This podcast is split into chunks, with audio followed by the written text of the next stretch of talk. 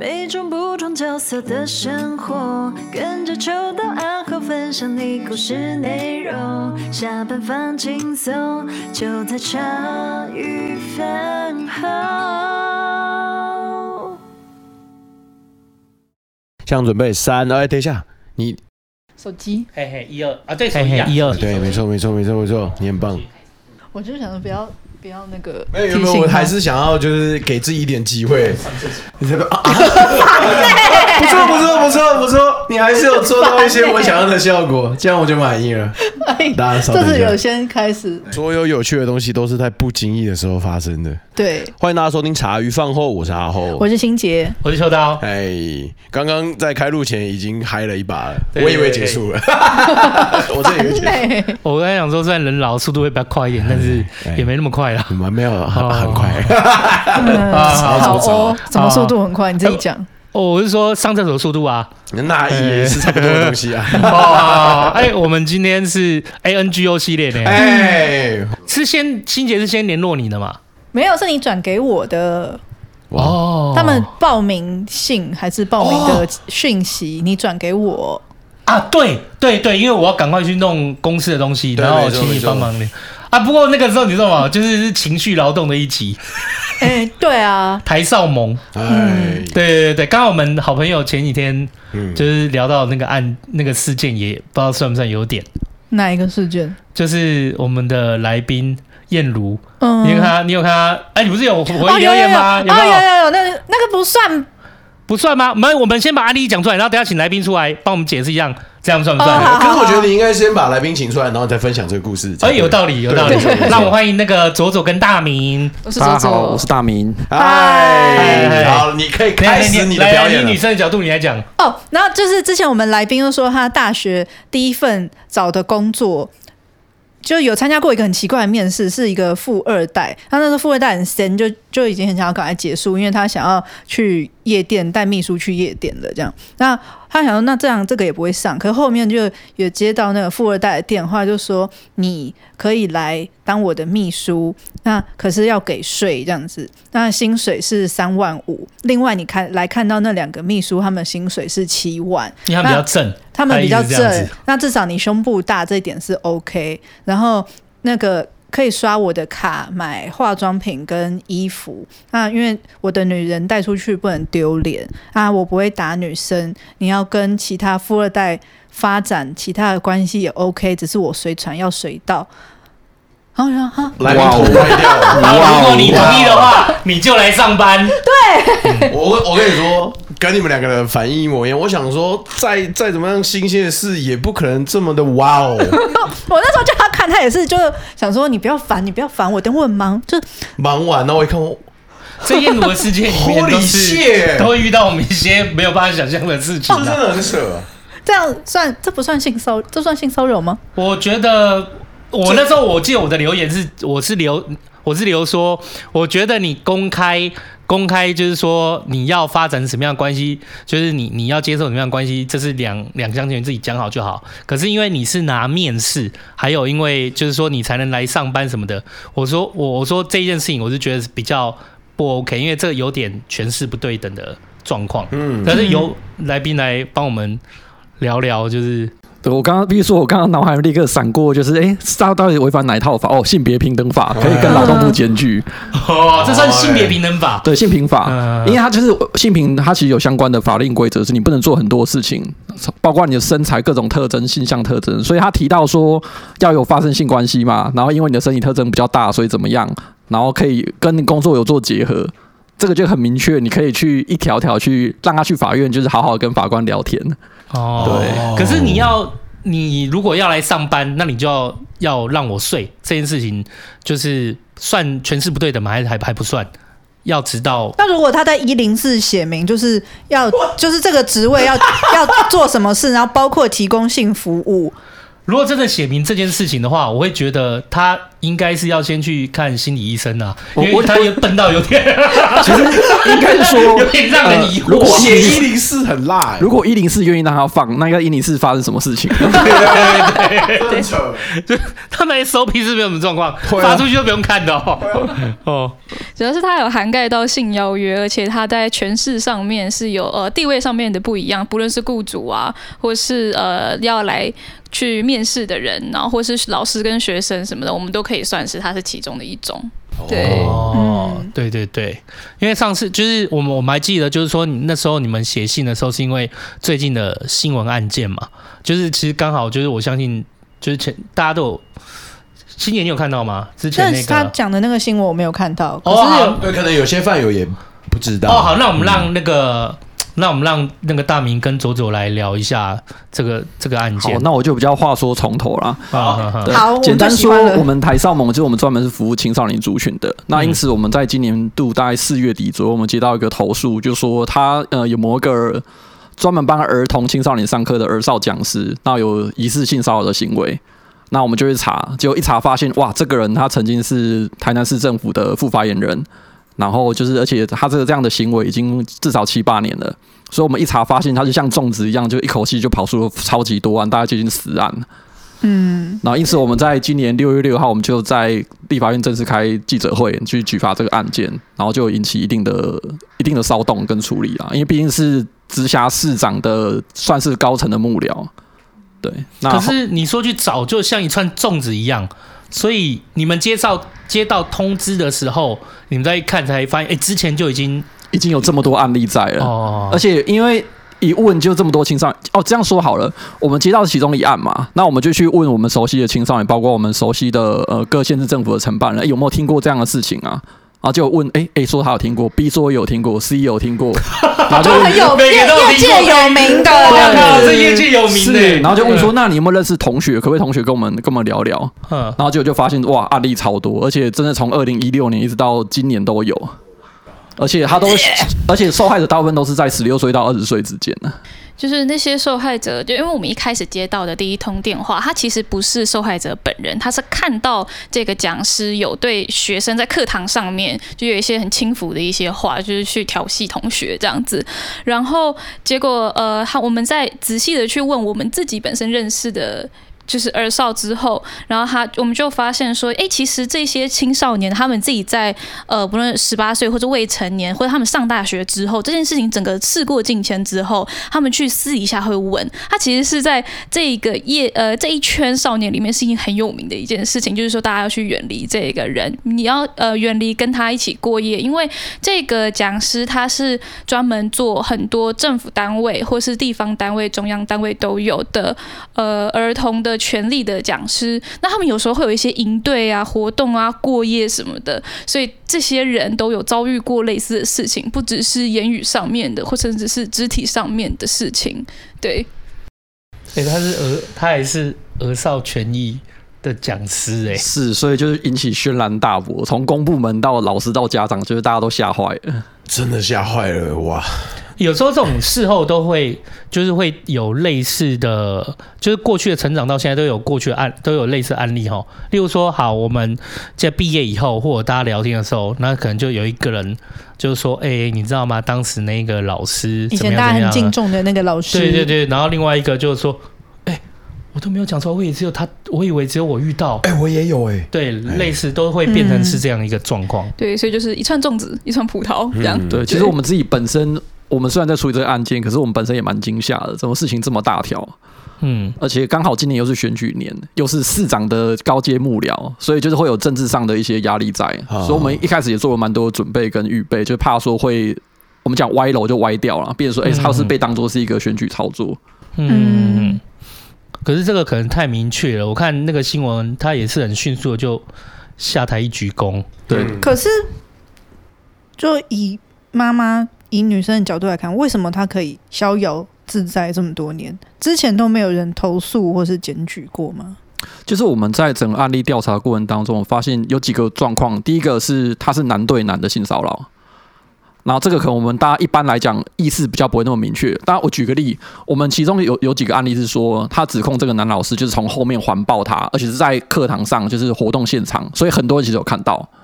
哎，男老师环抱男学生，好像大家比较不会觉得哦，这是性骚扰。嗯。可是如果是男老师环抱女同学，我想不会有人举报，现场立刻就处理了。嗯，对。所以这是第一个，他可能是因为男对男，大家没有这个意识。然后第二个是说，他有一个老师的身份嘛。所以我觉得，哎、欸，这个老师他只是跟我呃比较亲密的互动，嗯、而且我甚至觉得有一种尊荣感，就是哎、欸，老师看中我，嗯，所以他要不要去跟其他人讲说我不舒服这件事情，就会有个压力在，要不要讲？好，那第三个就是在于说，我们的受害人大部分都是未成年，所以今天要不要讲这件事情，他要先克服自己内心那个纠结，包括我们有受害人到现在都觉得说他很自责，是他当初第一当下没有立刻拒绝他，所以后面才发生这件事情，他觉得错在他自己。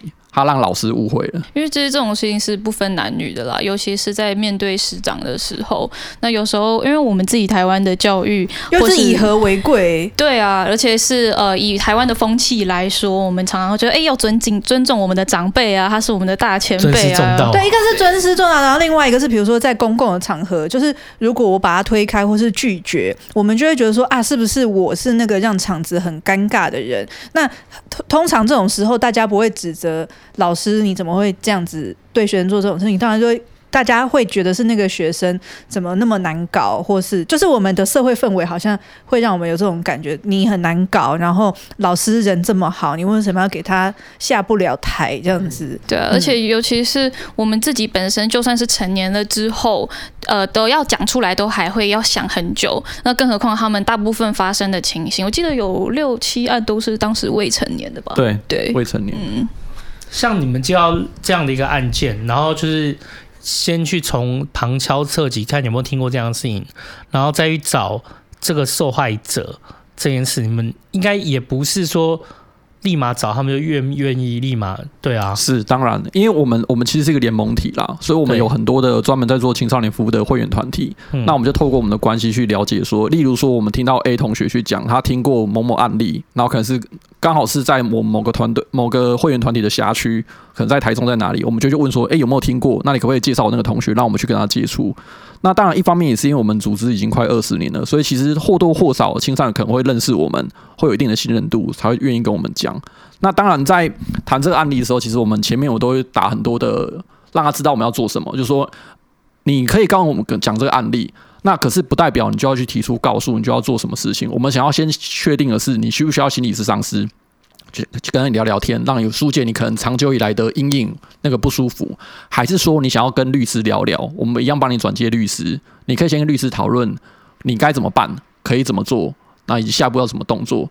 所以我们会分两个层次，第一个是你个人需不需要帮忙？好，那你个人需要帮忙，这是一件事。第二件事，你想不想要采取法律行动，或者你想要跟正式告诉我们这个案子，希望我们帮你处理。所以，我们分开来做这样分分别啦。因为其实很多受害人要跟公部门，不要讲公部门，连家长都不敢说了。嗯，所以我们要先确定他愿意讲。好，他愿意讲之后，我们才可以判断要不要下一步。哪怕他就是停在说，我只是想要心理智商，我不想提告也 OK。作为一个社福团体的立场，我们是希望受害人得到帮助。那至于说要去做体制的检讨，或是让加害人得到惩处，那其实是我们公益团体的责任。就不需要让受害人去承担这些东西。嗯，可是体制的检讨这件事情，就是我我倒很好奇，就是说他这件事情之所以曝光，他你们是接收到通报，然后我们才去开始去了解这些状况。那你们不算是公部门啊？那在对你们不算是公部门，所以理论上一般来说，我们遇到这样的事情，我们有可能会先从公部门去做举报。这个这整个一连串的像粽子一样的案件，从来没有受害者就是去，例如说试图在原来的单位去做举报或陈述他不舒服吗？就是，在我们的调查过程当中，的确有些公部门单位他们曾经听过得到类似的提醒，那只是说，因为刚好是跟性骚扰相关的案件啊，一般人我们会说，哎，你有没有明确的证据？嗯，如果没有的话，那我没有办法帮你。哎，对对对，这是我最常。因为他刚刚讲说是男对男，然后从后面抱，其实这个新闻我是有印象，可是就类似可能权势不对等的那个太多了，所以一时看到名字不一定想得起来是谁。可是就是每次听到那个，那你那你有什么证据？那个我觉得很难过这样子。可是真的是，可是我也不是不能理解说需要证据这件事，因为如果你没有一些实质上的东西可以证明有这件事情发生，会变大家很容易有那种呃陷害谁，或者是在政治上的，或者是在嗯自己目的上的。嗯是，只不过在于说，回到我们性骚扰防治法的那个这个体系里面来讲，就是通常公部门，你可以，你当然可以问说你有没有证据，可是你要启动调查啊，对，你要先启动调查，因为通常都是停。我说很难过，就是你没有证据，那你不要来讲这个，而不是站在这个角度说你有没有什么证据。那如果没有，那你要怎么样？就是我们要怎么样一起来看这个事情到底是真的是假的？就是通常只有停在说你有没有证据，然后没有，然后就结案这种。对，或者是一开始就直接回应说，那你有什么证据？而是应该是我们先那好，那你你现在没有明确证据的话，那到底发生什么事情？就先来了解，完现在了解，然后了解以后，再从这里面是看去判断这些蛛丝马迹，然后再去看有没有办法。就是有没有办法再从这些蛛丝马迹里面找出一些相关的人事物啊什么的，是的，然后启动这样一连串的调查才是。嗯、所以其实应该说，最完美无瑕的正确的程序应该是，只要有人反映了嘛，你就要启动调查。对，那不管调查结果怎么样，至少你要有个反应的动作，你不能让青少年觉得说，哎、嗯，这是好像我要收集完证据，我要完整的告诉你，那我干嘛要告诉你公部门？我去警察局报案就好了。对，我去报案就好了。哦，对对啊，嗯啊，嗯。对哦，就是我觉得是事发的那个当下没有到伤害人的程度，可能抱一下、摸一把什么的，就是那当下其实就是真的很难搜证，就不到说什么强暴，我事后还可以去验伤，就是就吃你两下豆腐。其实因为这种伤害主要来讲，它本身也很难举证啊，应该这样讲，就是说，嗯，而且可能非常的突然，很难，嗯，非常的突然，而且很多受害人是过了一段时间之后，就是他先。内心挣扎完，才决定要跟旁边的人说，那可能都已经超过半年了。就以我们法律上来讲，刑法上来说，追诉期只有半年，超过半年，警察机关不会理你。可是他在行政上的调查期间是一年，所以一年内你可以跟公部门处理。例如说，你是在社会局活动发生的，你可以跟社会局讲。公部门可以处理，可是超过一年的话，那完了，什么都没有了。哦，等下，这这这件事我还真不太知道。我先问一下哦，关于刑法跟公部门的这个什么调查期，你说刑法半年，对，刑法追诉期是半年。那可是如果他是真的有严重到，例如说性侵害类这样的东西，就是就算两年前的、哦、性侵害，它的时效不一样，因为它是我们的法律是按照。罪行的严重程度来做区分。对对对对。所以如果说到我们我们讲，只要你有触碰到性器性器官，法律上来说基本上都构成至少构成猥亵罪。猥亵罪就是二十年到三十年起跳，追溯期。OK。那性骚扰可能就是半年一年这样。比如说他搂你的腰，嗯，然后或者说讲一些很轻浮让你很不舒服的话，他可能没有到性侵害的案件去，可是他是触犯性骚扰防治法，性骚扰它的期限就是这么短。OK。可是我觉得这个追诉时间真的有点短诶、欸，这个半年。可是有的时候是真的是，我是就是一年以后才感觉到好像不太，就是你要一年以后才敢面对说，其实这件事情怪怪的。因为你要走，而且你那个时候，你就你还得花一点时间去思考或走出去或干嘛的，就是在想，这可能你你就这么一想，或者是他要你要证据，你也不敢去想他，你这可能半年就过了，那就已经。嗯，早就过了追诉的时候。所以之前是都没有人投诉吗？还是说投？就是有啊？他就是说，可能要不要证据什么？其实这样子的，我分两块来讲哦。这个这个案例本身，我们在谈说，诶，它的期限这么短，那很多人已经过时效了。我想投诉，那可不可以？公部门会不会受理？会不会查？那就以过往这些年，我们得到，就我们会去了解状况嘛。有些单位是有儿少跟他说，他说啊，虽然过追溯期了，可是他要启动调查，然后觉得状况不太对。虽然没有明确的证据证明这个讲师有问题，可是我以后就不要他，就宁愿太小心，也不要不小心。哦，这是比较好的单位的做法。嗯，那比较不好的单位做法就就会他就会讲风凉话，讲说啊，可是你没有证据啊，而且这个老师有固定的伴侣，应该不会吧？然后事情就这样带过去，有固定的伴侣就不会去。对，然后接下来继续 继续邀请他，每年还是看到他。那个人生脉络太是，所以像这样的单位，就是在我们今年正式启动这样的案件的举发之后，就是这些人都会被惩处啦。因为按照法律，他们至少要启动调查。哦，对啊，对啊，你说性平这件事，性骚扰这件事，不管是在大学或在一个自治组织里面，你都。你没有证，你没有确定，但是你就是自己要先启动自主的性平调查这件事情。没错，嗯，因为中间只要有任何一个环节的公部门，就是他们正式启动这个程序，后面的受害人都不会再发生了。嗯，那像你们去遇到这样的一个状况，然后你们应也会有很多考量吧？毕竟他是原来可能是市府的高层啊，或者是或者是他有一些政治资源，那他很容易就是被。例如说被变成是政治操作，或者是说就是你们是在重伤或抹黑，那你们怎么样去防范这件事情呢、啊？其实我们那时候内部快速的盘点，包括我们去咨询，就是政治政治界的友人，就是我们有没有什么应该要注意的点，避免就是议题歪掉。然后后来判断还好，就是因为这个案子是由我们台少盟，我们跟人本基金会以及其他的友好团体一起来处理的。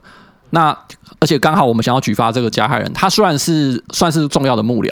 可是他其实也没有真的那么重要，所以 所以大家 我觉得中了这一枪也蛮对，所以所以大家 大家服嘛，兄弟，简单说，开心对，简单说，为什么会有两个社服团体这么多社服团体跳出来去指控某一个人？嗯，以前以往都不会发生这样的事情，对，所以这也是我想这也在吃那个信任感啊，就是像我们这样的社服团体，我们不会每一次去找一个人麻烦，哎，没错没错，所以也是因为这样，我们后来在评估后之后就好，那我们就勇敢做吧，反正没差，而且我们以往我们在。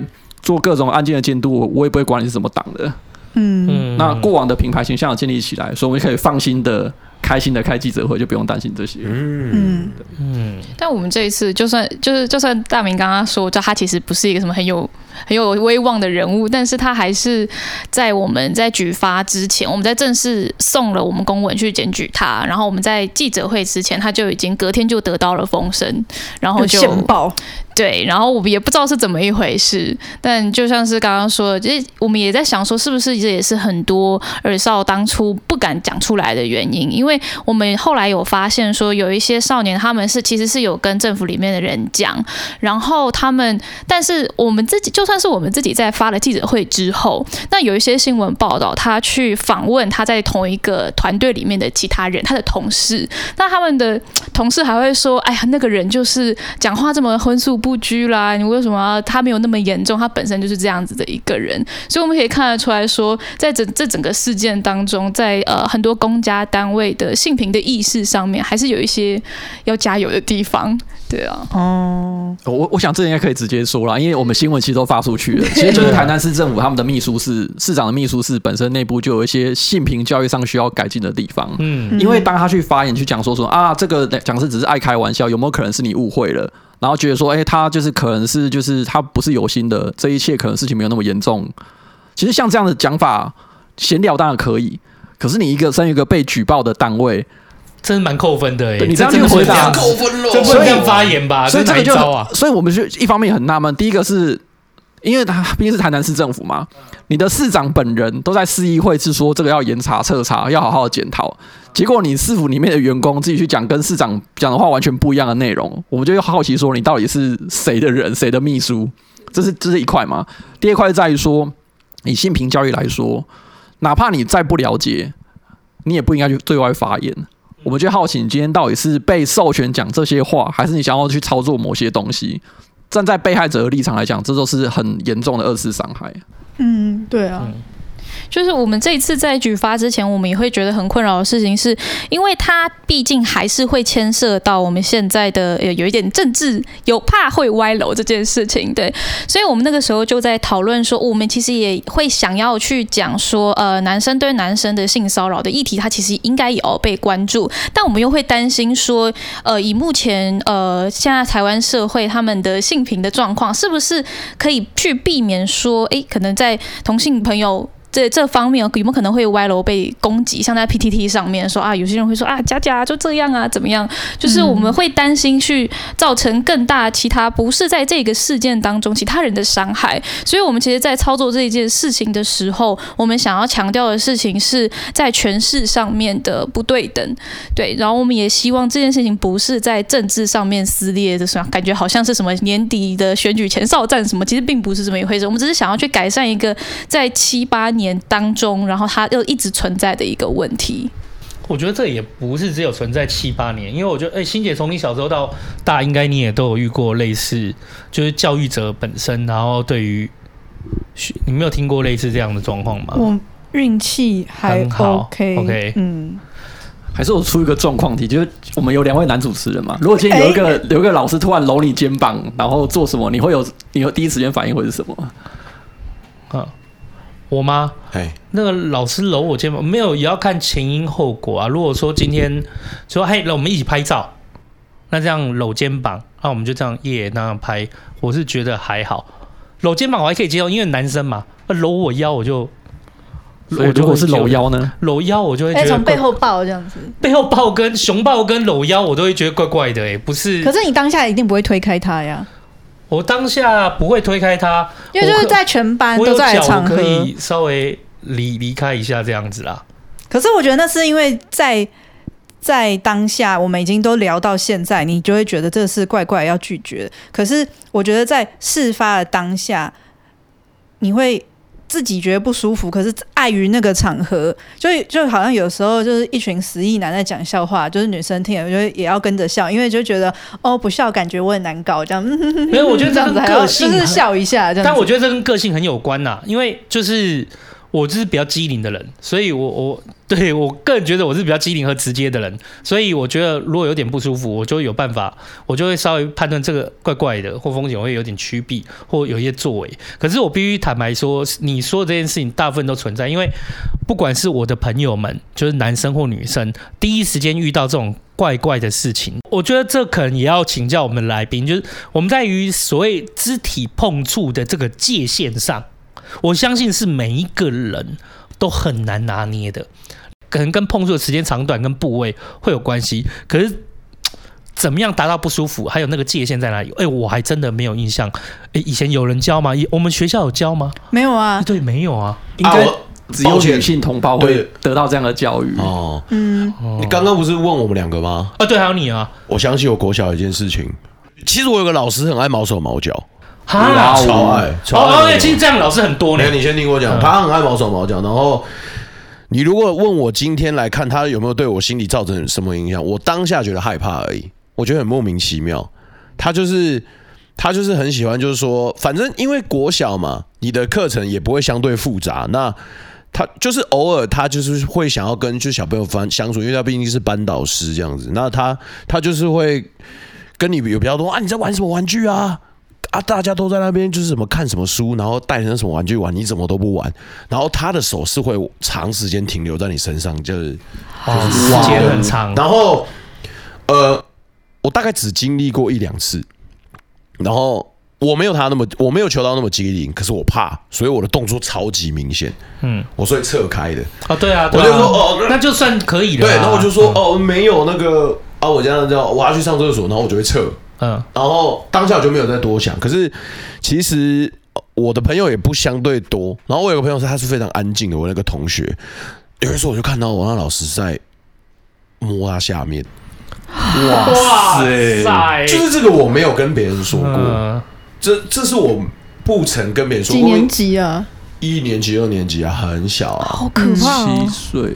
哎，很小，真的很小。哇，可是三十年所以可能刚好到极限。然后，可是你你看这当下，我既想不起来这个老师是谁，然后我只记得我那个同学是完全僵住不会动的，他没办法动啊，他没办法动。然后他也没有选择跟我说，我们也不可能讨论什么，我才七岁而已。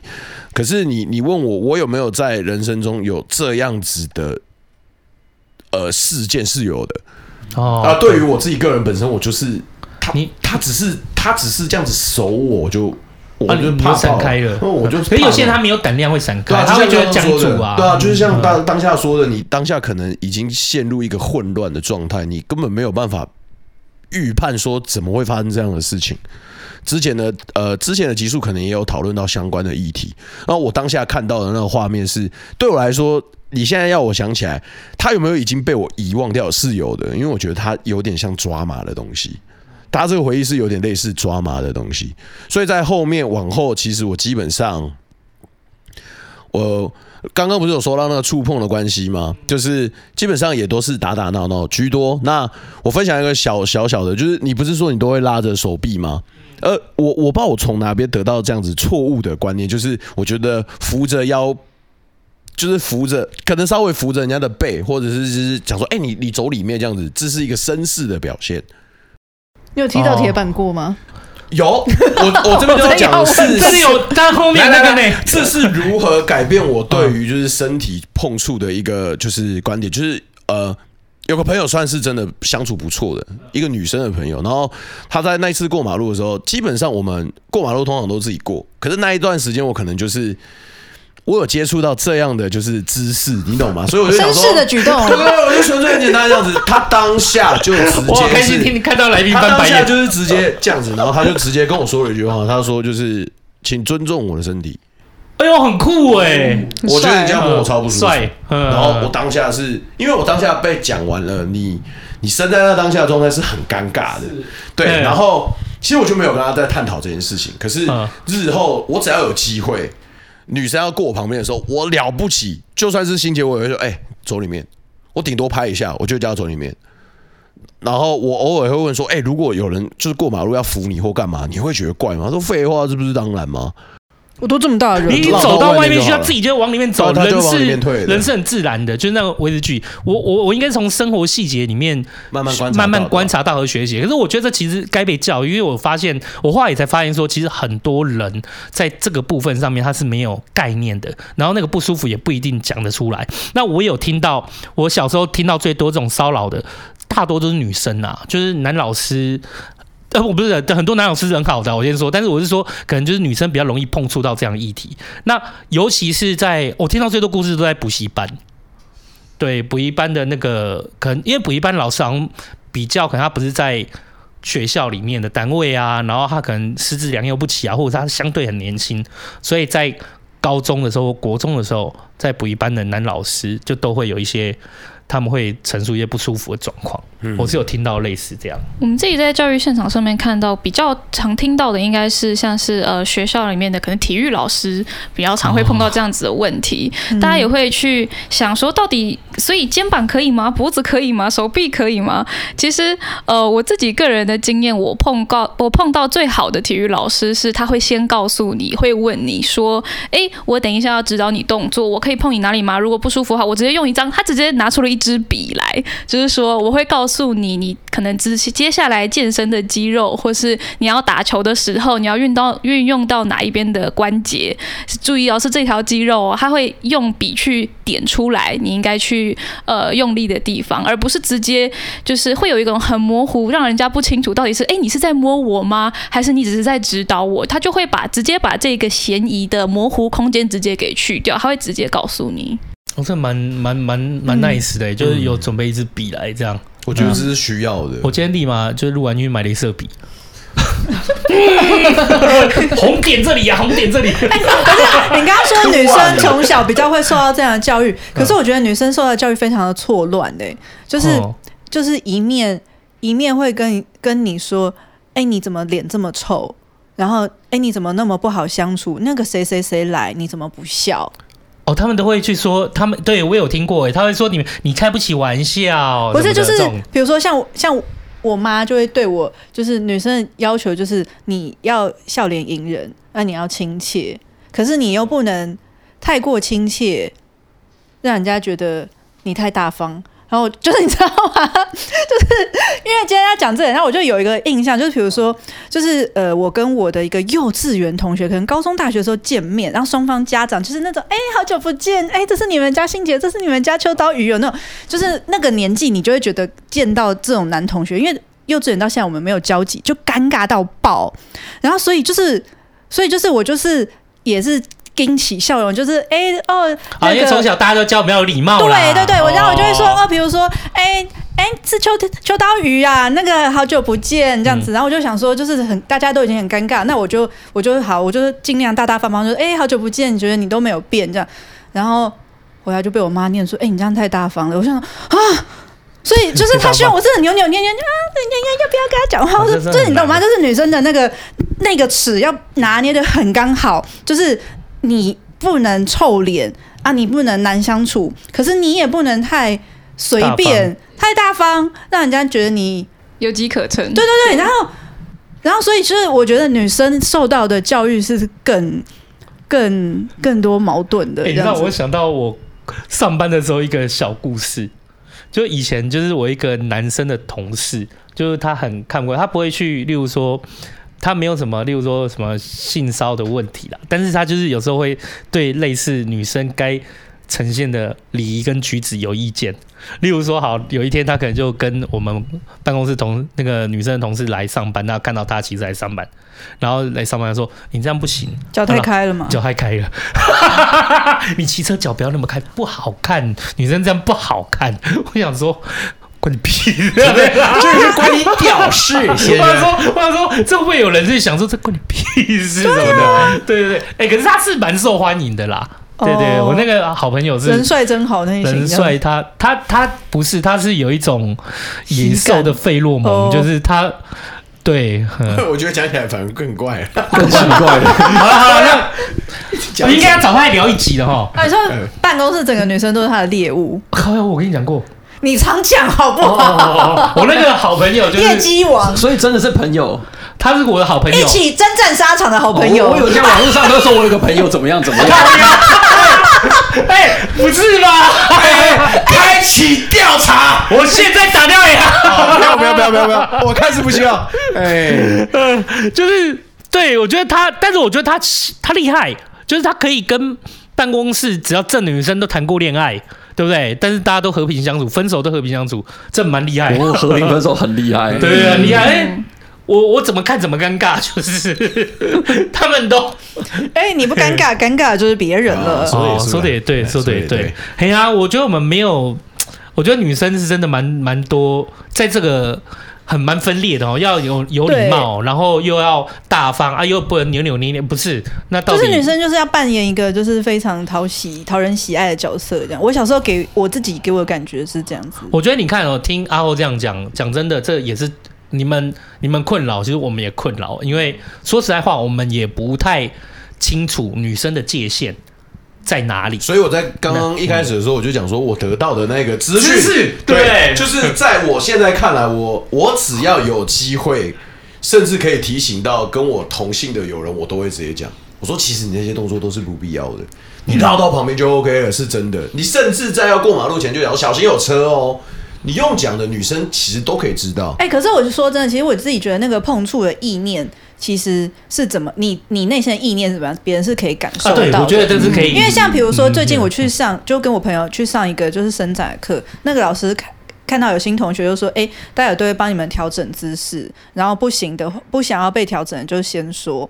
所以就是那个老师会真的来，就把你啊，就之类的，你就深吸一口气，就好可我挺得住那种。就是可是就是他在你身上身碰触也算是蛮长时间，比如说他会叫你停三个呼吸之类的。可是就是他的意念很单纯，是来帮你调整的。”然后他专注在要帮你调整的这一件事情上，那其实你是可以感受到，所以我们两个就是一起专注在哦我的姿势，然后要怎么样伸展更多这件事情上，跟就是那种哎过马路了就是硬是要吃你一下豆腐或那种多的，其实是可以感受得到的。哦，通常会让你有觉得嗯哎呦或者是有一点不舒服的，通常都是。其实那个意念是感受得到的。可可是，如果按照我连我，你看，连我们自己讨论都觉得，这身体的界限对我们来讲是一些经验模糊的经验，或者是从生活中学习的一些经验。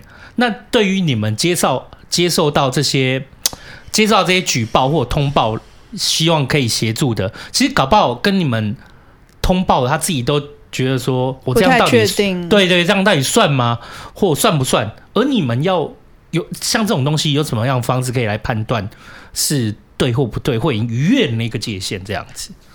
其实最简单的判断方式还是在于说，我们讲受害人本人，你那个不不舒服的程度到底有多强？通常来说，就是当他要鼓起勇气跨过那道门槛，愿意来跟我们联络，我们基本上百分之百都可以确定一定有问题。说的也有道理哈，因为他必须他要承担，他为了做这个动作，他要不管他自己个人心里面的困境，朋友们怎么看他。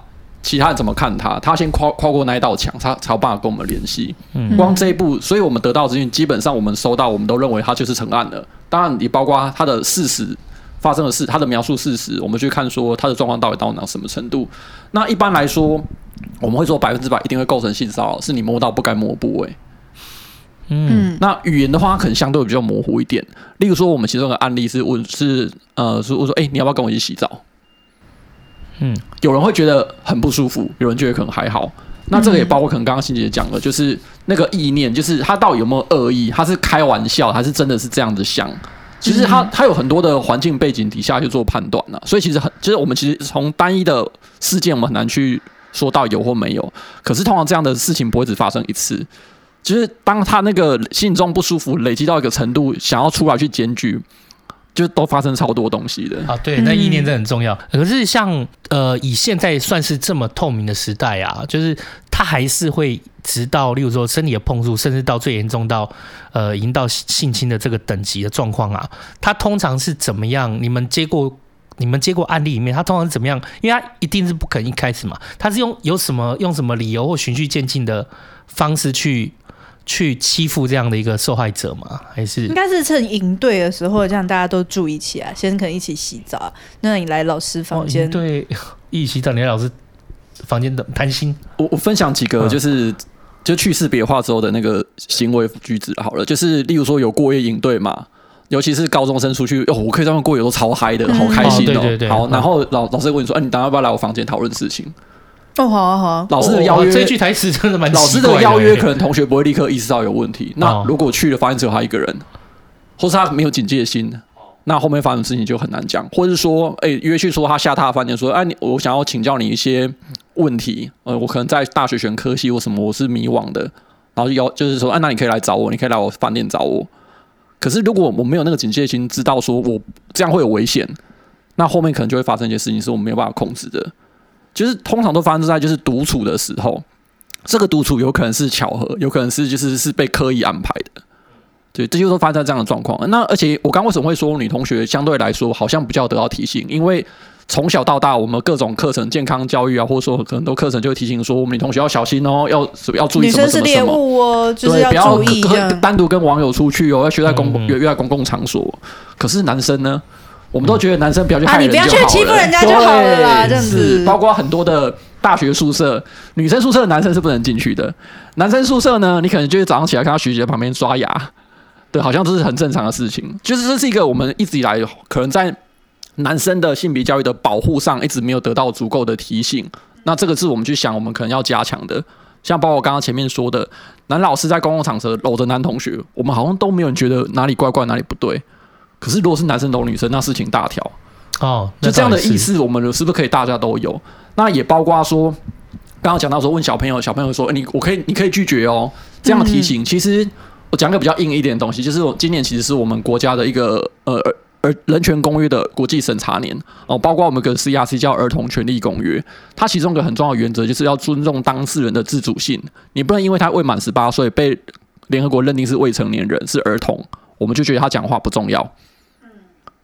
好像说，按你伊那朗无听不吹，就不需要在意你的声音。就是我们一直以来都在关注说，人权这件事情是不分年龄的。嗯，所以孩子的声音，他可能表达能力不好，社会历练不足，导致他没有办法很完整的表达一件事情。可是并不表示他说的内容不重要。嗯，就是我们一直以来想要去尝试去论述的东西。所以包括像性骚扰这种案件也是一样，就我们大家要怎么样透过制度，透过各种方式的设计去保护到每一个人，尊重每个人的意见，就都是这个样子。嗯，但目前来讲的话，呃，以所有的单位啊，因为在所谓的公部门，当然不管是国小、国中或者是政府组织，都已经有说，如果收到这样的检举，理论上他按照法条上面是要成立一个性平的调查嘛，对，要启动调查，都是要启动调查。其实，在私私公在公司里面，私人公司里面，理论上也是一样嘛，就是这个已经入法条这样子，是的。哦，现在只是在于说法条写在那边啊，可是有两种可能，一种是我是善意的，嗯、我没有想刻意违法，我只是因为不懂。嗯，那另外一种可能是恶意，我从头到尾就不想遵守。例如我们大家最常听到的劳基法，嗯，对，就是它有很多可能性啊。那我们大家一直在努力，就是我至少让大家懂这个东西，懂得去争取权益、捍卫权益，我们才有办法谈后面的事情啊。对，啊先会维权呐。对对对，而且一个很大问题是因为是未成年人啊，未满十八岁。如果今天满十八岁，我想大家都觉得啊，那就是成年人之间的事情，你要么就上法院啊。嗯，可是今天是未满十八，甚至未满十六，对我们来说事情就大条了。而且就是以他们的当时发生的年纪来说，我们很有可能他这是他们第一次对于他人的性接触，这是他们的第一次的经验，却是是这样子被破坏的，这也是我们觉得很心疼的部分原因了，对啊。嗯，哦，对啊，之前那个出版界的那个嘛，就是曾经就是因为他写下不是。你说那个林奕涵那个吗？对对对对对，嗯、也是类似啊。其实类似案例很多诶、欸，像今年辩论圈又发生一个，就是就是辩论性社团，他们都是大学生回去毕业学长姐回去大学，就是回去高中当指导老师嘛。那因为都是义务的，所以学长带学妹。我们经常都知道，社团活动就是我们讲恋爱巴士，很多人就会产生感情嘛。可是今天遇到了未满十八，甚至未满十六，如果发生性行为怎么办？就是如果我们讲两双方都未满十八，可能有两小两小无猜条款的适用，就是我们法律上会特别宽容，不去追究，因为是你情我愿，而且可能不是恶意的。可是如果其中一方已经满十八了怎么办？就是会有很多我们讲权势，这个权势性侵或是性交，它并不是真的这么的邪恶，它可能后面有很多的东西是我们不晓得、没有办法控制的。就是其中一方他其实没有很懂，那加害人他可能也不是这么恶意，他只是不知道。他以为这是一个正常的交往的方式，他透过各种管道、各种资源，想要对方喜欢我。可是他可能就滥用了他身为指导老师的权利，或是什么东西，就踩到那个线呐、啊。对，这都是我们要很小心的。所以为为什么一直讲说，不管加害人、被害人各方面，其实我们都需要很多的知识的补充。嗯，至少做到这件事情。可是这个方面在。因为像你们是比较倡议型，这个东西在政策方面是有什么办法可以做改善的吗？其实我们讲老掉牙就是宣导，我在我不管把它放到课程里面去，或是透过各种演讲、各种方式或出版品，让大家知道有这件事情是应该要注意的。例如说过马路要搭女生的肩，搂女生要让她走内侧。这件事情到底是一个正确的姿势，还是会害我们被讨厌的事情？真的，真的，就 真的哎，哦，就跟现在把多元性别这些东西就纳入教材里面的事情，至少让学生知道哦，有这个东西存在这样子，嗯。不过也必须坦诚啦，我们台湾就是很喜欢把我们觉得重要的东西都放到课纲里面去，所以我们的课纲越来越厚，老师要教的越来越多，然后越来越无聊，所以大家就好像放了什么都放了，可是又好像什么都没有放。哦，哎，有道理耶。哦，对啊，因为什么都有了，所以什么都没有。哦，我真的错了，我这一直觉得说，在我们从小的教育体制里面可能没有教到或什么，可是大家可能也就也因此就觉得什么都要教，就什么都要放，就书包就越来越重。可是我觉得就是变成说，有时候有一些东西是父母在家，比如说就从哎长可以拒绝，先拒绝长辈的那个触摸这样子。对，我觉得有一些是家庭就可以做。我觉得是蛮好，这是在一个理想的状况下，可是很多情况下就是在于就算。但是你是我们可能是这样的父母，如果今天跟你们反映，他可能还要考量到很多。哎、欸，那这件事情出去以后，我爸妈怎么想，我的朋友怎么想，嗯、这些事情都是一个，都是一个坎。就有类似遇到这样的状况，就是这样的坎，其实是让他自己觉得很困扰。比如说父母也造成二次伤害那种，就因为而且我们也因为类似这样的风气，常常很像是在检讨受害人。哦，就会觉得，哎，他怎么把这种事，哎，我们家秋，哎，你不要听我们家秋刀乱讲啦，其实那老师很好啦，就是那种的。哎，你怎么这样讲老师啊？哎呀，你这样没有礼貌呢，那种。哎，好，你就尽管报什么关系。或者说。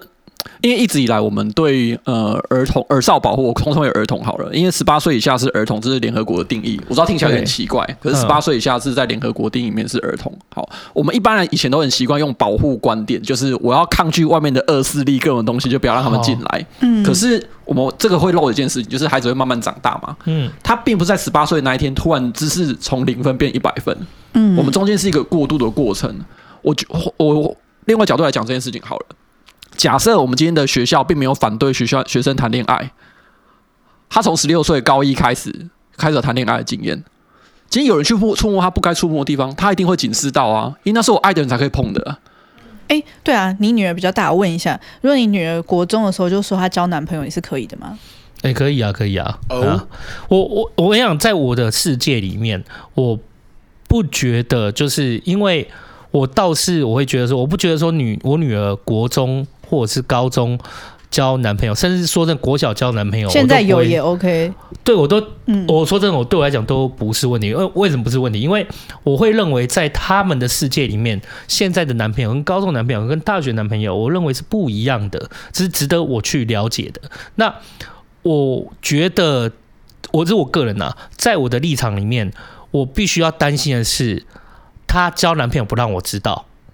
如果她今天交男朋友会愿意让我知道，那我认为这件事就没什么好担心。嗯，对，因为我们很多时候就是孩子出了什么事情，大人都不知道。这个其实我我当然不会说大人有完全的责任啊，我我不能不能这样，因为每个人的生活环境背景不一样。可是我必须说，如果能做到说你跟小孩的关系是到他都会去跟你分享、跟你讲的话，我觉得相对其实是一个蛮好的。方式，因为如果你今天我女儿她国中交的男朋友她不敢跟我讲，她一定是代表什么？我们从这个事情的脉络后面看就知道说，哦，一定是你凭，当他他知道你你讲了，你会对他生气，或者是他会遇到什么样的阻境或困境，或者是你会有什么样的限制，对，所以他会怕讲啊。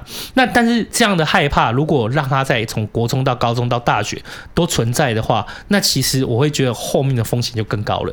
嗯，所以对我来讲，反而是你国小、国中，你都愿意跟我讲说，啊，我我喜欢谁，那我跟谁，他现在是我男朋友，我觉得都不是问题啊，因为只要你都愿意讲，我觉得我都可以接受。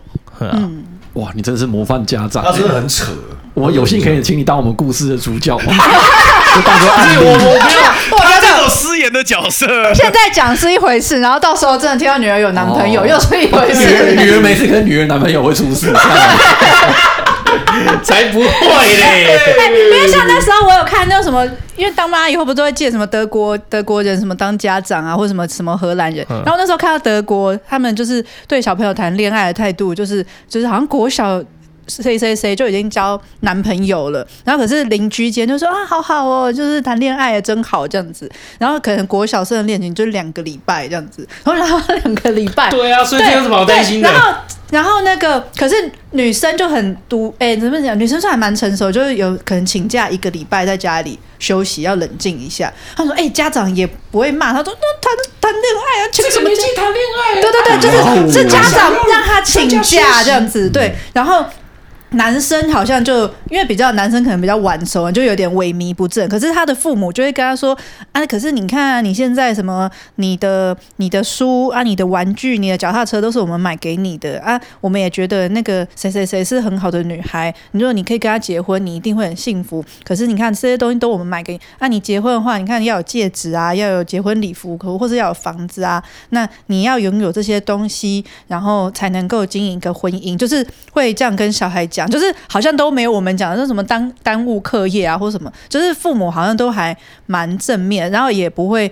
就是面对分手，因为我们好像都觉得分手什么是哎、欸、什么恋爱恋爱失败啊什么之类，感情失败，就是他们也会引导他他们小孩来哎、欸、哦分手哦没有？你就在家里休息啊，然后就是邻居好像大家都觉得哎谈恋爱很好这样这种感觉哦这样子哦，因为小朋友他原来是就是一张白纸嘛，我以前讲过，可是他毕竟在很小的时候，他对于事物的认知他并不是一个那么全面的，那么全面就是说你要教育他的时候，可能就真的很像。是对与不对，黑与白。可是小朋友慢慢长大，他慢慢长大的时候，他就其实可以吞吐更多东西进去。可是当你去拒绝吞了，还是用同样那一套模式去教他的时候，其实我觉得对他就不是保护，反而是一种风险。其实我真的看到，就是小朋友可塑性太高，我我也很怕说，我给他什么很大的框架或限制，反而限制他的发展，这是还是我害怕的。我让他不要去，就是说什么交男朋友跟男生要远离或干嘛，这才是我心里面会害怕的事，因为以后出事。这时候我可能承担不了，我宁愿他现在就是什么都愿意跟我讲，我们可以针对这些事情来讨论。我觉得这才是一个最好的学习，也是对他以后出社会，还有在学校和社会之间衔接最好的保护伞呢。啊。我、哦、天哪！我觉得 求导你的这一这一番言论，完全说进我们组织发展的心坎里面。我觉得真的超适合当我们代言人，太感动了。我我是好，等下合约书赶快拿出来了，好，好，等下我立刻拿印你出来，盖手印。没有没有，我没有读书啊，因为毕竟就是因为小时候的，在我因为现在教育比较开放嘛，我觉得有比我以前开放，不是说完全，但就我以前在学校里面，就是我发现学校的就很死板啊。我们以前。我不知道现在怎么样，现在我不知道。我们以前，例如说去上课，你看头发可能要剃得很短，那每个人都要为了，哎呀，超过眉毛啊、鬓角啊，要那边斤斤计较。那袜子啊，没有到，对不对？就是以前的教育真的是很死板诶。那我就是在那个环境下，就是我总有对读书没有太大兴趣，然后对老师也不对盘，就是我都搞不懂这个东西有什么连带关系，没有人可以告诉我答案，所以我就自己有女儿，我就很怕我成为那样的一个环境和老师。所以我就会尽量去看，哎，他竟然就是一个小朋友可塑性那么强。还有啦，我也看到，就是很多孩子他其实没有，他其实就是一直被灌输，一直被灌输，一直被灌灌灌，他就生病了。我觉得这个我也是很怕自己成为这样父母，所以我就很仔细。啊，其实我们单位的全称是台湾少年权益与福利促进联盟，就我们想要促进权利跟福利。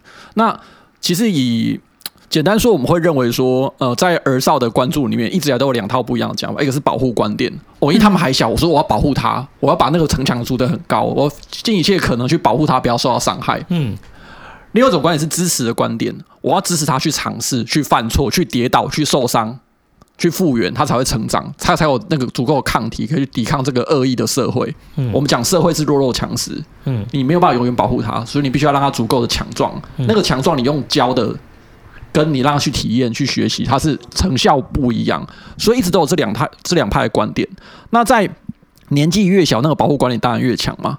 那随着慢慢到青少年阶段，我们就觉得说，哎、欸，好像应该要支持他去探索、去体验，可是又会害怕。所以，包括学校不能谈恋爱这件事情，就就是其中的案例。嗯，哎、欸，未成年怀孕问题这么严重，所以要禁止他们谈恋爱。嗯，逻辑上好像是这样子。可是，那他成年之后呢？像我们禁。禁止谈恋爱也不代表不会怀孕。是的，就反而可能反而更缺乏足够的知识、经验去保护自己。例如说，以前会讲男女分校嘛，对，都是男生跟都是女生，男校女校，他们根本不知道怎么跟异性相处。嗯，那这个东西，当他成年了之后，你突然要跟他说啊，你要修恋爱学分，你怎么还没有交男朋友，还没有交女朋友？这是不公平的，超级不公平，没有练习的机会啊！对，嗯、没错。上有甚至我们也会跟青少年讨论说：“哎，你觉得你要交第几任感情，你才会找到 Mr. Right？难道我们真的是都是天选之人吗？难道都跟他有天选之人吗？这种可遇不可求，对啊，怎么可能呢、啊？算了，还是演琼瑶好了。所以就是我们各式各样的，我们去重重复去思考这件事情。包括现在我们在育婴相关的儿童的教育都会讲到说，你不能保护过头，你要让他有生病的机会，他身体才有抗体可以抵抗病毒、抵抗细菌。嗯嗯嗯、那我们在全力发展学习也是一样啊，我们能不能从支持的观点去想，我们可以额外给什么，让我们去体验、去尝试？包括说学习去穿搭，哦，学习化妆，嗯，各式各样的东西。如果你制服穿的越久，你就越失去美感，你越不知道怎么帮自己挑衣服，嗯，这会很悲剧欸。所以，我们还是回到说，我们单位有个 slogan 是让政策成为少年的力量。我们希望国家的政策各方面应该是要支持青少年去成长的，而不是去阻碍他。那回到我们民间团体的身份来说，我们也是一样，我们要去想很多不应该的限制，不断要拿掉，我更要反过来去支持他们去探索、去体验。所以，很多东西是说，如果我们今天可以给予足够的空间，我们其实相对来讲，我们就不用那么花费心去保护他。他本身够强健，我就不用担心他感情被骗了。因为他有经验啊，嗯，当然这个要怎么去走到那个我们理想中的那一步是要去思考的。可是就是你就我们先从放松这件事情先开始，那我们后续可以慢慢谈。所以像秋刀这样子跟女儿的这样互动，我觉得真的很棒。就是当他什么都愿意跟你讲，你就不用害怕出事情。因为其实像例如说，我们单位有在处理别的议题，因为我们是我们是青少年联盟嘛，所以我们各式各样跟青少年相关的议题都会跑到我们这里来。嗯，其中一个一个案例是在于说，现在是暑假期间。青少年都会去打工，我我可能赚零用钱，或是我自己额外的收入，想要赚，我可能想要买什么东西嘛。好，而且有收入是一个成长，一个很棒的一个经典的案例。因为我有钱之后，我就会有自信，有各式各样的东西。可是我们的劳动市场对青少年是不友善的啊！对啊，对啊，对啊。那打工被骗、被欺负，他会跟爸妈讲吗？嗯，不太会。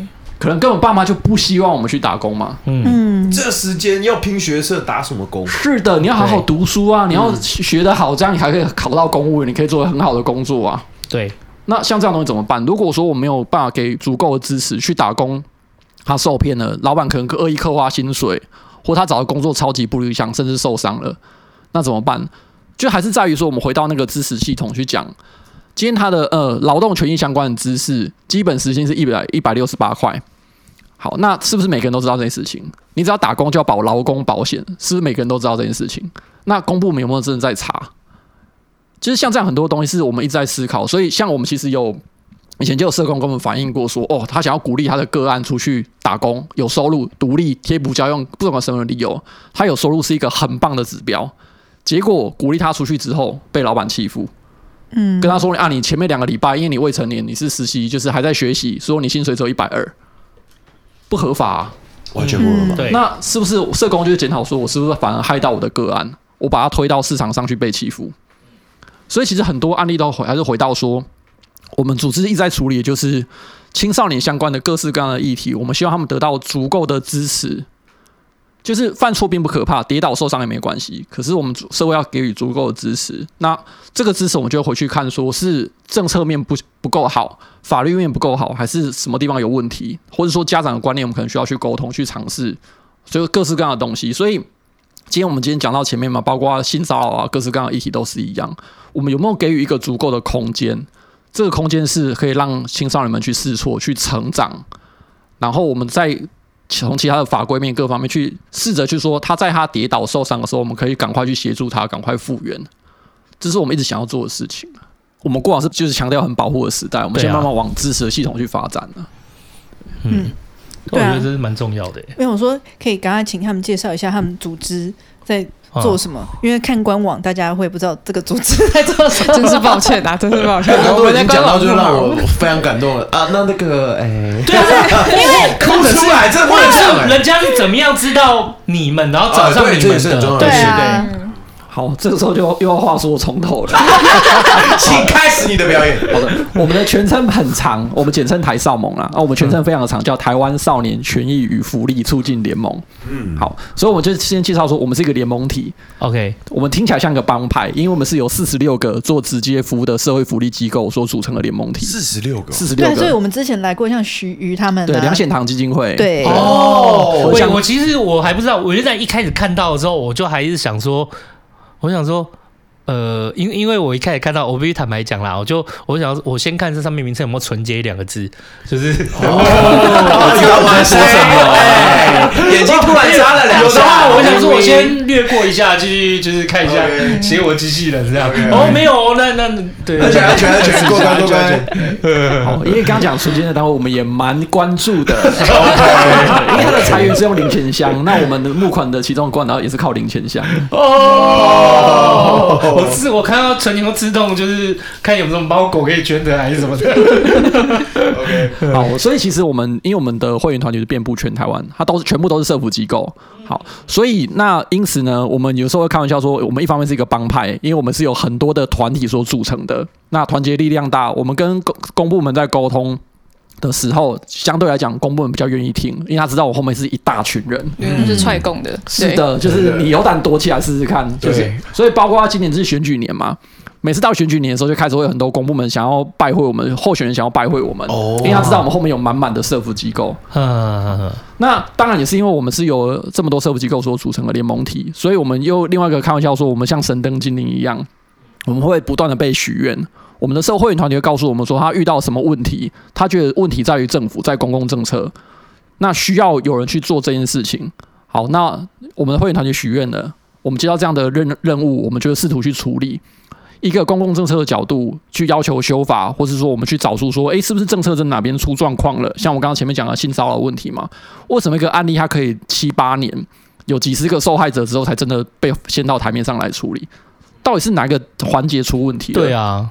这个机制的检讨，所以这个时候就是会在于说，我们会员团就告诉我们，他遇到实物现场遇到什么状况，那他可能不是个案。例如，诶，台中讲了，屏东说他也有遇到，诶，嘉义也说有，好，那我就知道他一一定不是个案。我们要用整个政策面来去关注他，去处理他。所以我们就是会被大家认为说，我们会员团有遇到状况，告诉我们他许愿了，我们就负责去达成实现那个愿望，去跟公部门去接洽。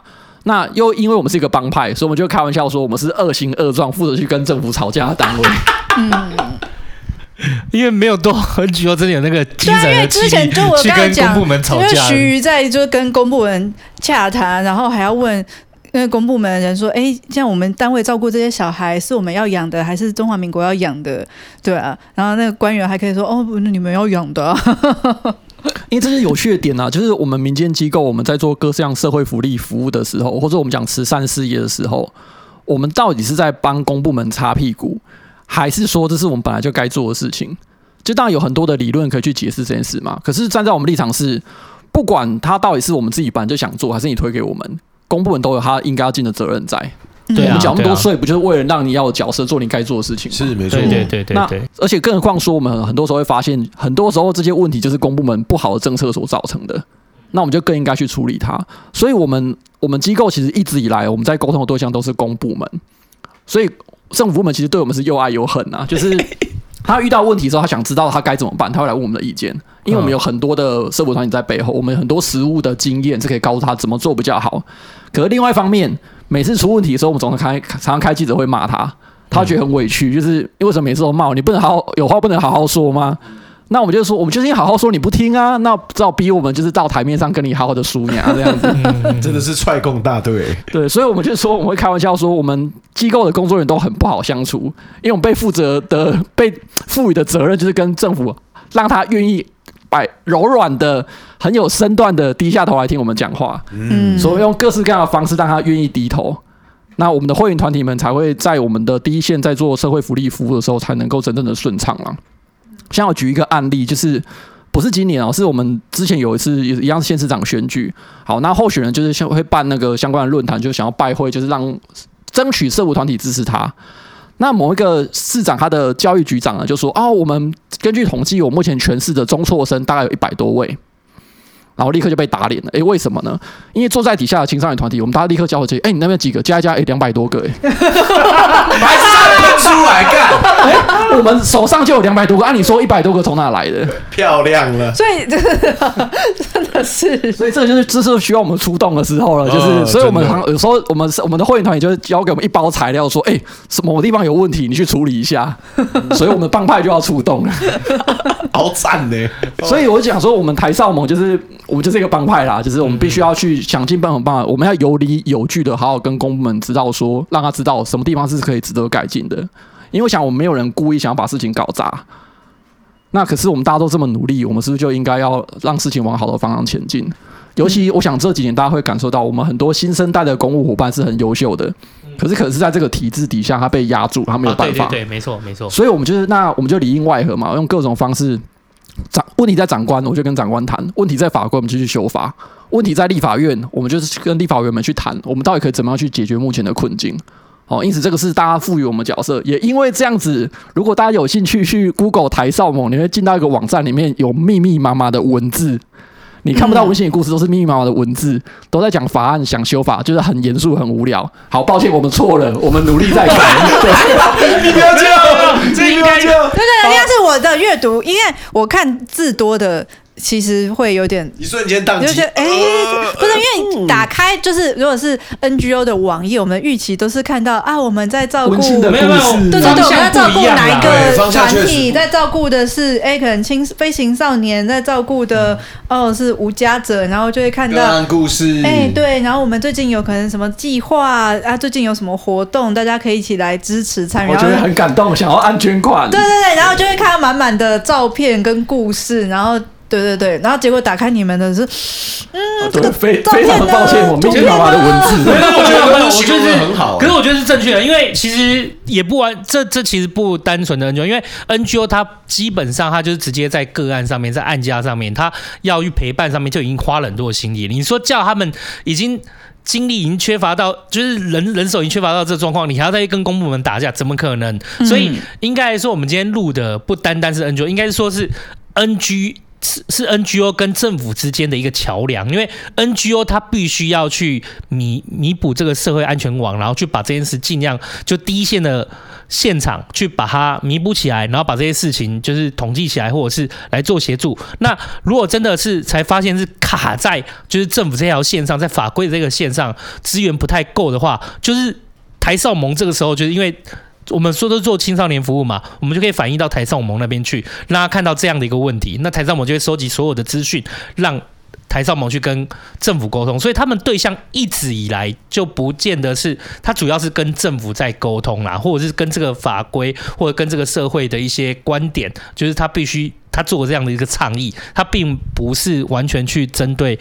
按家这边做陪伴或立即协助，可是当有一天，就是因为很多 NGO 很小型，它的资源不够，你不可能一个小型 NGO，你可能就要律师有律师，要咨商师有咨商师，他们可能光是找个这样的资源都要找半天，就是不管是对公部门，甚至有需要这些律师、咨商师或者是一些法服资源的时候，这跟儿童权益有关的时候，就也是会回头。来找台少盟看这边有没有什么资源可以对接，所以我觉得比较像是 NGO 跟政府之间的一个更好的桥梁。对，我们也自诩我们是一个平台啦，我们要想尽办法去满足各种需求。其实也包括说，像我们有跟全家便利商店有合作，我们做逆风少年大步走这个公益专案。嗯，那每年大概会有大概十五个到二十个机构会参与的我们这个专案。那我每年募款的款项呢，我们就会支持大家的服务方案。等于是我们一方面我们也有募到款项之后，去分配给我们会员团体去。提供他们做直接服务，对，所以其实本来就是，不管是对公部门也好，或者对企业也好，我们其实都会变成是一个平台角色。可能因为我后面的会员团体真的太多，所以大家会期待说，哎，如果今天有什么需求的话，希望我们可以去协助大家一起去处理、去满足。我看这个真的是可以，这个平台蛮好的。真的、啊。那可是如果说像呃，以一般不管是 NGO 的角度，或者是一般个人的角度，遇到对于你说权势不对等啊，或者是对于一些。权益上的损失和损耗的话，他们目前是要理论上是有哪些就是可以发生的管道和寻求支持的空间？像好，我们今天发生的一些消费纠纷，我们就知道是找消保嘛。哦，就是很多人都说消基，可是事实上是消消保官消保官的。对对对对，因为消基会是民间的，那消保是公务的。对，那就这个很有消基消保可以去反映。那以你们的角度来讲，目前。这些青少年、青少年们，他们遇到的状况，他们有目前是有哪些的管道和方式可以去寻求帮助？其实目前，因为结果跟我们，当我们跟我们台湾的教育体系有关系，绝大多数的青少年都在教育体系里面，都在学校里面，所以我们社服机构在服务，其实我们在补的是被排挤在教教育系统之外的人，所以我们讲非青少年，很多是因为这样子。好，那。如果我去讲申诉管道，大部分就会回到校园里面的系统。我今天呃，像学生智商辅导中心，它其实就是一个重要管道。那甚至有一个是完全跨领域的，它叫一一三保护专线。一一三不是家暴？对啊，不是家暴。他跟家暴，可是他跟家暴有关，可是他并不是只处理家暴，包括性侵、性骚扰一样可以打一一三。哦，是只有学生是未成年打，还是说我是？大人也可以打那个，呃，应该这样说，一三它包它内容其实包非常多，它诉求就是单一窗口处理全部的事情。哦，它可能不是很像是什么台北市民那什么那热线一九九九那个。又跟一九九九有点不太一样，是在于说一，我们可以或者是可以说它像是一一零一样，一一零我们知道是报报案嘛，是找警察。对对对好，一一三我们讲保护专线，它一样二十四小时，可是它处理的是跟社会福利有关。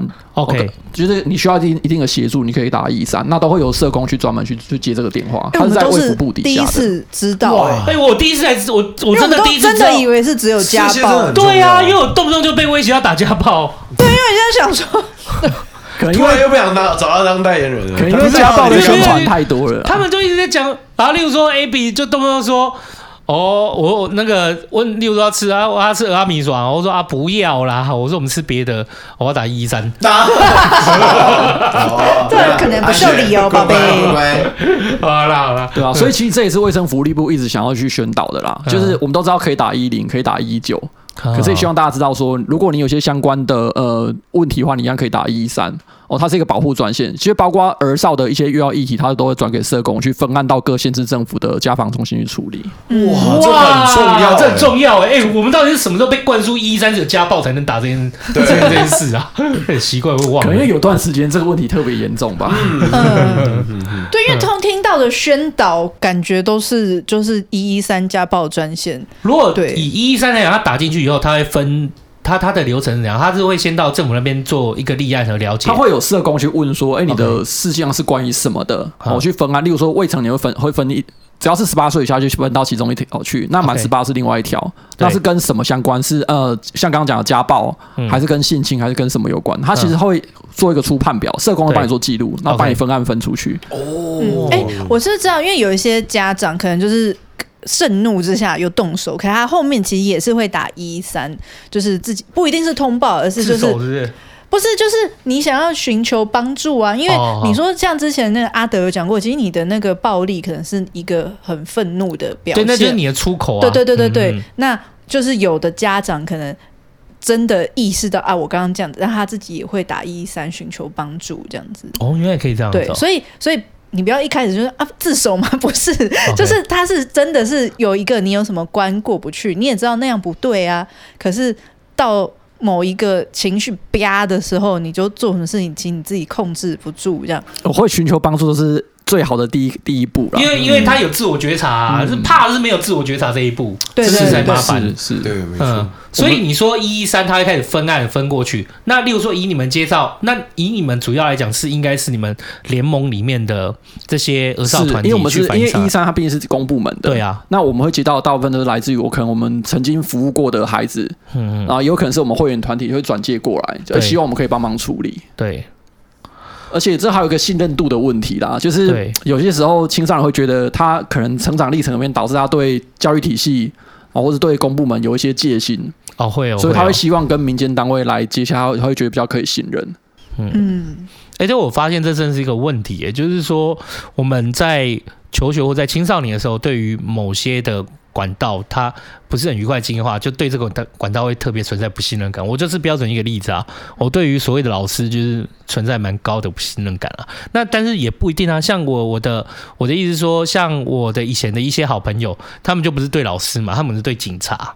嗯，对对对对，就是你你的人生的成长在哪的历程，在哪些人上面获得的帮助不是很满意，那你就会存在有一些偏见和不信任，那就是没有办法，嗯、那就会再找其他的管道，嗯，嗯，所以或者我们会说是一个社会分工的概念啊，嗯、就是我想公部门有它擅长的地方，那为什么民间部门这么多社会福利？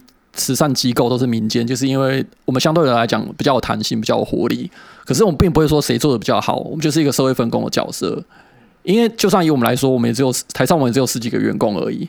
你你认真要跟我们讲说你要服务全台湾的各个角落，是理论上是做不到的。嗯，所以我们一样会做横向的资源连接。像例如说，我们这一次呃六月六号，我们那时候开性骚扰的这个记者会，跟我们合作单位是人本基金会，人本就是在处理教育现场的各种问题。那我们其实处理很多是教育现场之外的，因此我们会讲说，我们是一个联盟体，因此我们会竭尽所能去连接各式各样的资源，把事情给处理好。那同样的概念就是，我们跟公部门也会说，对他对我们又爱又恨。那可是这个角色也是因为我们并不是只是找公部门麻烦而已，我们是希望一起把事情做好。对，有一个方向概念。嗯嗯嗯。那大家那以。目前来讲啊，就是其实台上盟业已经这么久了，有没有觉得说从过去从台上台上盟的开始，过去到现在，就是有什么你就是有你们觉得说有什么是有进步的？那有什么是觉得哎，对于你们现在来讲，觉得还可以再进步？就有什么已经进步的？那有什么是还可以再进步的？举一个例子来讲好了，就是我们我们刚成立的时候，其实我们在倡议想要推一个儿少权法。好，那这个法案它的成立之后，就是等我们把儿童跟青少年重要的一些政策指标，我们把它定在一起。所以因此开始之后，在二零一零年之后，我们各县市政府都成立了儿权会。这个儿权会意思就是说，公部门他很喜欢找一些学者专家去组成一个委员会，针对这种政策去盘点检查，说，诶，我有什么地方做得不好，可以改进。好，我们透过这套法规的成立，当然不是我们的功劳，是很多团社会单位一起去努力的成果。好，有这套法规之后。我们开始就是我会定期检视，说我们在政策面什么地方是可以再更进一步去检视的，也包括可能这几年大家比较听到一个东西叫儿少代表，嗯，好，儿少代表它从中央到地方都有，我们找十八岁以下的青少年。哦，去政府进到政府机构里面去，代表儿少发声，去讲说目前政策面什么地方可能是可以再加强、再改进的，因为他们没有投票权嘛，而且有来一个来自教育现场的人，会比一个二十年前是青少年的人去讲青少年问题更有说服力。没错，对。那我们就通过这样的方式，就是因为这样子，我们让被政策影响的当事人直接进到做决策的体制里面去，相对来说，我们有两个重要的意义，一个是可能可以让决策更有品质，因为被政策影响的人就在现场啊。第二个意义是在于说。政策更有品质之外，我们也更有正当性。我们并不是有一群就是真的已经毕业二三十年的老青年们去讲啊，我以前学生时代是什么样子，所以我觉得学生需要什么。我们光讲智慧型手机就知道了啦。我们当年大家上课会传赖吗？对啊，我国中的时候还在用蓝牙互传的。我还可以用 Google 去查一下，我现在违反了哪一个法规吗？哪有可能？所以像我们讲网络霸凌，这个是我们成人没办法想象的，因为是现在才会遇到。哎，对对对，所以我们很多东西就是透过像这样的努力，我们去促使我们的公部门各种政策是跟着世界潮流在走的，而且去因应现场即时发生的问题去处理。那因此我们会说。我们透过各种努力，其实我们都在都在做一件事情，就是让耳少的自主权被看见，然后被尊重。像我举一例子来讲，我们很久以前会处理一个议题叫做“杀子自杀”。就媒体报道的时候，我们希望你不要用吸子自杀，携带你的孩子去自杀。嗯，因为吸子自杀跟杀子自杀，它的意义是完全不一样的。欸、真的哎、欸，哎是哎、欸，嗯、哦。那当然，这个透过很很多年的沟通之后，已经媒体都知道这件事情了，所以不会再用吸子自杀，好像孩子是附属品，所以我爸妈要自杀就带着孩子一起死。现在变成说是杀子自杀，是你杀了你的孩子。哎、欸，对对，所以我们透过这样不断的、慢慢的沟通，就让整个社会大众大家去知道说，我们要尊重自主性，不管他年纪多大，我就要尊重他。所以他其实是你连你要去讲说是某个重要事件，好像是我们的功劳，其实我们比较不会这样讲，我们会说我们是要连接各方面的力量，我们尽可能让我们整个国家、整个组织的改变是越来越尊重儿少本人的。就完成这样的事件，所以像包括这一次在处理性骚扰防治也是一样，有这么多的受害者，我是不是表示说我的机制上哪里出了问题？我们一起把事情做好，包括说法律追溯期半年是不是太短了？或者说今天是针对未成年人，我可不可以提供额外的保护？例如说，我十六岁发生这件事情，我可不可以满十八岁我再开始算我半年的追溯期？因为我当年年纪太小了，我根本没有办法去判断、去反应。可不可以等我成年之后再做这样的一个时效的起算？嗯，就有很多的方式，也包括说我的学校社工或是心理智商辅导资源，可不可以额外有个这样的机制来处理？因为不然像这一次心理师、律师什么钱都是我们联盟来出钱，那可是那是因为我们相关有募款能力。对，如果一般的单位怎么办？他们要跟谁求助？嗯、这就是困境所在啊。嗯，对啊，因为像比如说，呃。你的请求权是两年内，像保险请求权两年内嘛，可是就有加一条，就是你知悉起啊，对，从你知道起，你不知道的话，他一直都没有。那可不可以就是比如说我是十六岁遭到就是性骚扰或者是性暴力之类，可是自从我知悉这个是不对的事情起开始算，我还保有我的追溯权，因为其实以前也看过案例是，就是他从小认为就是这是一个全家的。正常的正常的相处，就是父母跟他一起，就是妈妈爸爸都一起，这是一个正常的相处这样子。对，那有没有办法是把它法案修正成就是知悉起这样子，而不是而不是事情发生起，而是知对知道开始，对，不是从他成年的时候再开始起算了。嗯嗯。嗯对，有很多种方式。对啊，我觉得说现在社会正在进步，大家方便，网络也很方便，就是同时，也就是大家可以更清楚自己的权益。但是当然了，相对就是也因为社会一直在进步，它就当然也会有越来越多新的问题，所以我们要与日并进，一直去就是努力，就是前进，看现在还有没有什么因为社会太进步然后发生问题，像网络就是一个问题啊。那所谓的以前大家霸凌就是校园霸凌啊，什么东西，可是现在网络霸凌对大家的问题很严重啊，一些。对不对？我们一些亲密影片，什么外流什么的，以前可能没有到这样的一个问题和状况，可是现在可是搞不好从很小的年纪你就会遇到这些威胁或遇到这些状况，这都是一个蛮可怕的事诶。对对对，那是不是我们就应该有对应的关注、对应的法规或策略或对应的 SOP，可以把这样的伤害就是做降到最低，然后可以把修复做得尽量完整和完善。这样子，像我们最近就有在做一件事情，就是说，呃，我们发现有很多 NPO，就是青少年的工作者或是教育现场的老师，那他们在处理一些学生的问题的时候，会发现，诶，现在不论是青少年学生，他们呃，不论是在职涯上面有困扰，或是在人际上面有困扰，有很大一部分跟心理、身心健康里面有蛮大的因素。但其实，在我们过往的教育，对于教师的呃身心心理这方面的教育是普遍没有到特别全面的，可能比较多资源就是辅导老师会比较多，但如果是一般教育现场的老师就比较少。就是他的本科，对对对对对，所以我们就有办我们自己的可能呃我们的讲座，就是去让所有的呃我们有兴趣要来看我们的教育工作者，那我们也会邀请呃相相关身心议题的，像是咨商师啊或是精神协会的。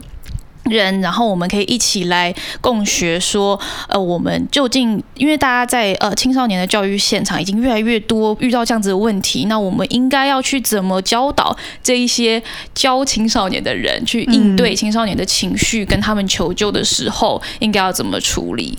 对，嗯，对啊，我觉得对老师的教育也很重要，因为我们把这么多新的课纲，你看又要教他身体的界限，然后可能又要教他可能。尊重多元的性别，可是可能其实老师他以前小时候也是被爸妈推着说，哎、欸，你给叔叔阿姨亲一下，对对对，就是可能他们都要重新再接受这个教育。现在因素太复杂了，就是没有像以前，可能因素还没那么多，现在考量因素可能又更多。这样，因为父母也很重要啦，就不要全部推给老师，就是，对对对对，就是父母啊，或家长和老师，就是其实都都要着手，真的。可是我还是真的很相信，就是你的观点，只要就是你的出发观点，你只要形塑的是比较。就是你，你今天不是站在保护，你是就像那个大明说的，你今天站在就是说，你把它当一个，一个支持的观点，对支持的观点呢，你只要支持的观点一旦成立，你把它当成它是，它不是你的附属物，它是你的，它是你的一个孩子，但是它不是你的附属物，你要尊重他身为他自己表达意见的权益，或者是他想要决定做什么，你去支持他，你去协助他，你只要把这个东西建立起来，我相信是。时代在进步，就是他还你还是很容易找到一些比较走向比较正确的道路啦。我觉得最前面的观点还是要对啊，就是你的现在教育的理念不是把它变成你的附属物，或者是你的人生的一个展示。我们不是要用限制去保护。要现在我对他的教育就是期待他有一天他会成为一个独立自主的人。我现在对他的教育就是希望他哪一天能够独立自主，没有我他也可以活得很好，这样然后可以走出自己的人生。对，不要用限制去。教育，而是用试错或者是用支持去教育他，嗯、对，然后你也不要把孩子当成附属。我觉得相信你就秉持这几个观点，就父母在学习上面会比较轻松一点，嗯啊。你这个社会太多变了，你总是用保护的，啊、你永远保护不了。对啊，太多了，嗯、怎么弄呢？对啊，而且今天很高兴，就是台少盟我们认识了这样一个这么特别的联盟组织，哎，就是上了一课。对对对，哎，父母们就是可以好好的想一下，啊，想一下什么？想一下，就不要那么多限制和保护，不要那么多限制和保护嘛，就是对不对？不是每个人都有办法像。欣姐一样这么幸运好吗？就是提我，嗯。啊，今天非常感谢台少盟，真是太嗨了，感谢，感谢给我们这个机会，真的真的感谢，真的很高兴，因为还是我们饭友介绍的，对啊，对啊，对啊，太有缘了，哎，请大家多多关关那个多关注，搞那个台少盟就照这样说话，你们是不是都也会定期办这些讲座啊、课程啊什么的？嗯，对，在我们的官网跟我们 Facebook 上面都会有相关资讯，对啊，大家追踪的话就可以参加啊，大家好好的当父母啊。嗯，对啊，好好关注各种议题啦。对啊，因为真的这个时代真的日新月异啦，要学习不只是青少年，我们大人们也很需要学习。对啊，青少年他们都学得很快，我们这是中年人要好好的加快我们自己的脚步。没错，没错，对对对，哎呀，太开心了，真的很开心，希望大家饭友喜欢这一集。嗯，没错，干货很多啦。对对对，应该会收益良多的。对啊，最后你真的可以去就是关注一下。台少盟他们一些相关的资讯，然后你真的很有兴趣的，你就是去，甚至去现场参加，或者是多关注这些议题。我觉得不光是对你，或者是对你的后辈、你的孩子，都会有很大的帮助的。没错，没错，对，没错。好，那谢谢大家今天收听茶余饭后，我是阿厚，我是新杰，我是秋刀，我是大明，我是左左，大家拜拜。阿厚彩蛋二点零，欢迎收听阿厚彩蛋二点零，我是阿厚，哎。如果你是新听的朋友，你可能会发现说：“哎，奇怪了，这个彩蛋怎么感觉好像很熟、很很熟悉，却好像很专业了？因为照常理来说，原本的这一集的彩蛋二点零不是应该是……”蛮漏漏等的吗？如果你有这个需要的话，你可以去到 YouTube 听到我们原本的版本。但我觉得这一集我已经在重新优化的。我觉得在台少盟来的这一集，我必须把时间再留给大明跟佐佐。我真的觉得太重要了。今天补到了相关的一些政策上面的一些补强，然后台上盟他们在做的事情，还有他们想要倡议的，还有我们整个社会的脉络中。需要大家一起共同努力的部分，我希望大家好不好？如果有任何兴趣的，都可以上去他们的粉丝团去看看他们的资讯，然后同时你也可以多加的关注相关的议题，从你想要切入的地方去切入，我真的觉得非常重要。最后也很开心，我们幽默的盟主大明跟佐佐一起来到现场，好不好？希望你可以喜欢这一集。我是阿厚，我们下次见，大家拜拜。